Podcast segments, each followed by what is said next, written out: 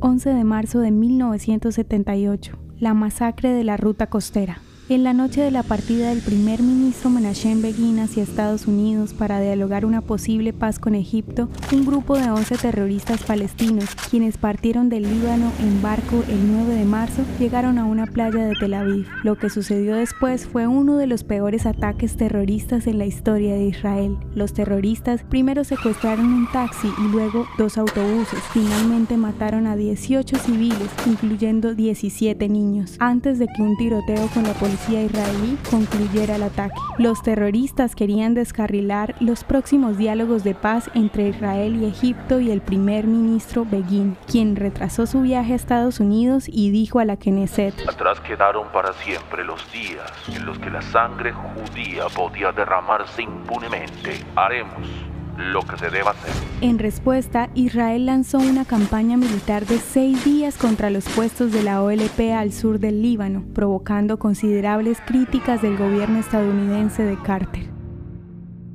¿Te gustaría recibir estos audios en tu WhatsApp?